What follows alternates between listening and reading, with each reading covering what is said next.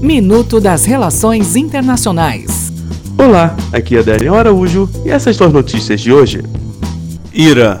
Em textos publicados em uma rede social, o presidente dos Estados Unidos, Donald Trump, afirmou que os iranianos não compreendem a realidade em que um ataque feito a qualquer coisa americana será respondido com uma força grande e esmagadora.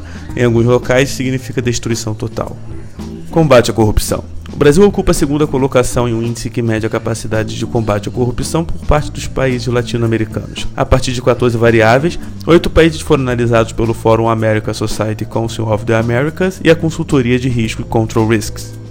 Cigarros eletrônicos. São Francisco pode se tornar a primeira cidade dos Estados Unidos a proibir vendas de cigarros eletrônicos.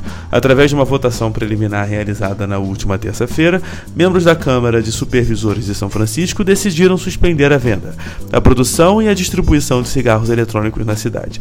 Para virar lei, a portaria ainda precisa passar por uma votação e também ser aprovada pela agência federal que regula alimentos e medicamentos nos Estados Unidos. Até o próximo minuto. Enquanto isso, aproveite mais conteúdo no portal seire.news.